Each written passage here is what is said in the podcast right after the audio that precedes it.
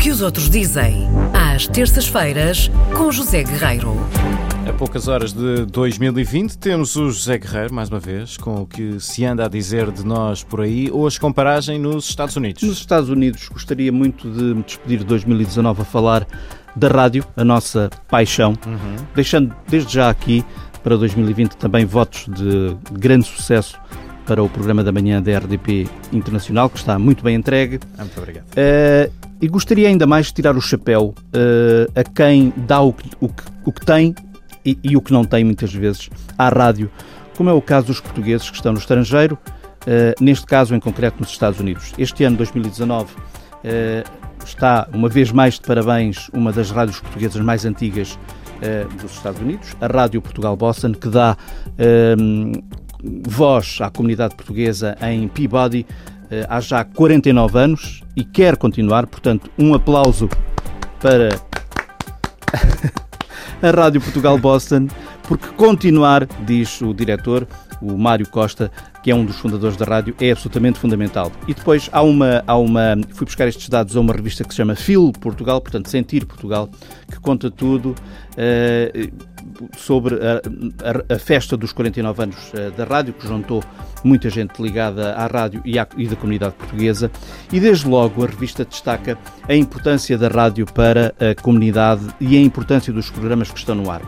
Um deles, um desses programas, que é o programa da manhã, já muito antigo, é tão antigo como a, a própria rádio, uh, foi criada em 1970 por um senhor chamado Américo Melo, um dos uh, pioneiros da rádio, que é um programa com 49 anos de idade portanto. É uma João, idade assinalável. Assinalável. Uh, e é de facto um dos programas uh, antigos da rádio em língua portuguesa, mais antigos da rádio em língua portuguesa na América, na América do Norte, e foi criado. Uh, quando não havia internet, evidentemente, quando não havia uma série de, de, de, de coisas que hoje existem, criado quando a comunidade portuguesa no norte de Boston estava isolada numa época em que não havia meios de comunicação que pudessem chegar efetivamente à comunidade portuguesa local.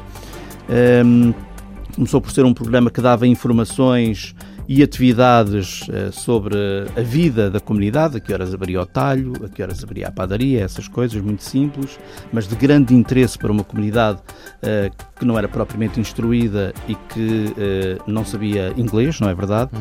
Sendo que de início nada foi fácil, como, como é de estranhar, como é de, de, de, de pensar, porque eh, conseguir tempo de antena nas eh, estações de rádio comerciais americanas eh, era muito difícil devido à barreira da língua.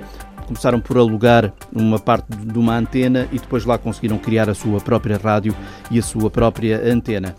E, e, desde o início desta rádio, quase desde o início, apareceu um homem chamado Mário Costa, na altura um jovem uh, chegado dos Açores, um homem decisivo, que contribuiu bastante para o sucesso e longevidade da rádio e do programa da Rádio da Manhã até hoje. Uh, importa dizer também que, que este homem, o Mário, Mário Costa, foi, foi também um empresário de sucesso na indústria da música.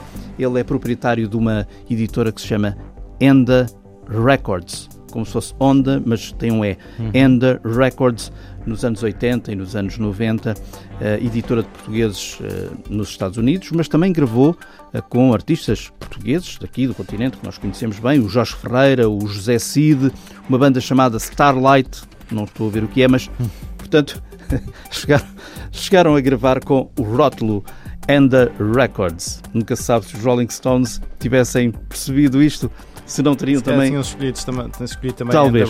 Portanto, João, vamos despedir-nos de 2019, dando um abraço aos nossos companheiros desta, desta rádio e de todas as outras rádios portuguesas por esse mundo fora.